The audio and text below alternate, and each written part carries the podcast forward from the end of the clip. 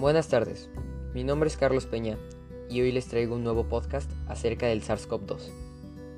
Anteriormente a este podcast, investigué sobre cuatro fuertes informativas acerca del SARS-CoV-2. Para empezar, está el origen del SARS-CoV-2. Este tiene su origen en un mercado de mariscos situado en la ciudad de China, Wuhan. El primer caso fue un trabajador del mercado.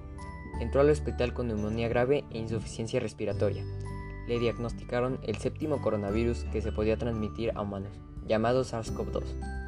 Todavía no se conoce a ciencia cierta el origen del SARS-CoV-2, pero las teorías más aceptadas son que el murciélago o el pangolín pudieron transmitir la enfermedad a los humanos. A este proceso se le conoce como transferencia zoonótica. Por otro lado, el virus llegó como patógeno a los seres humanos, de una fuente animal, lo cual crea una probabilidad de que se produzcan más brotes, ya que la cepa actual podría seguir circulando entre los animales y por lo tanto podría seguir mutando. En otro tema, también les hablaré sobre los síntomas del coronavirus. Los siguientes síntomas pueden aparecer de 2 a 14 días después de estar expuesto.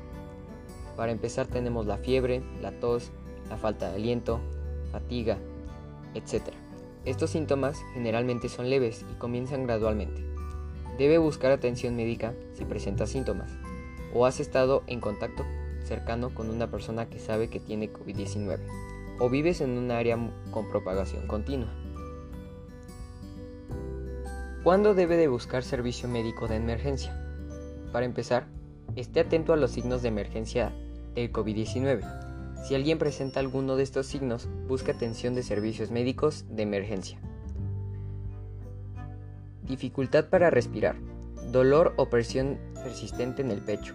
Confusión. Incapacidad de despertarse o permanecer despierto. Piel, labios o lechos de uñas pálidos, grises o azulados, según el tono de la piel.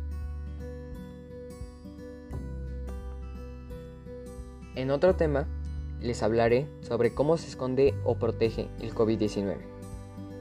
Este se esconde debajo de una capa de azúcares para no ser detectado por tu sistema inmune.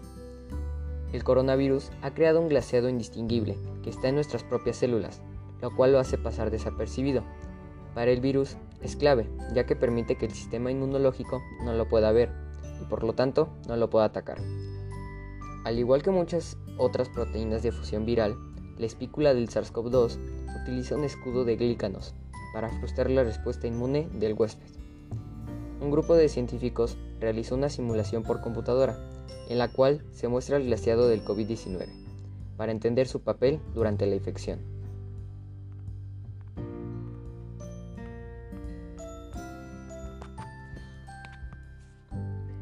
Por último tema, les hablaré sobre anticuerpos del COVID-19.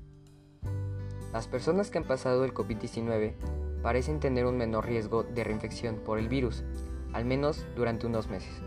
Es probable que cualquier coronavirus detectado por una PCR refleje una nueva infección, solo alrededor del 0.3% de los que eran positivos tuvieron un resultado positivo.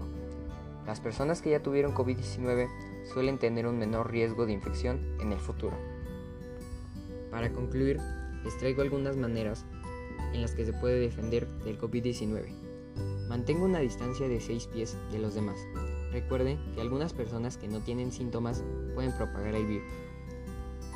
Mantenga distancia con los demás, en especial para las personas que tienen mayor riesgo de enfermarse gravemente. Evite las multitudes.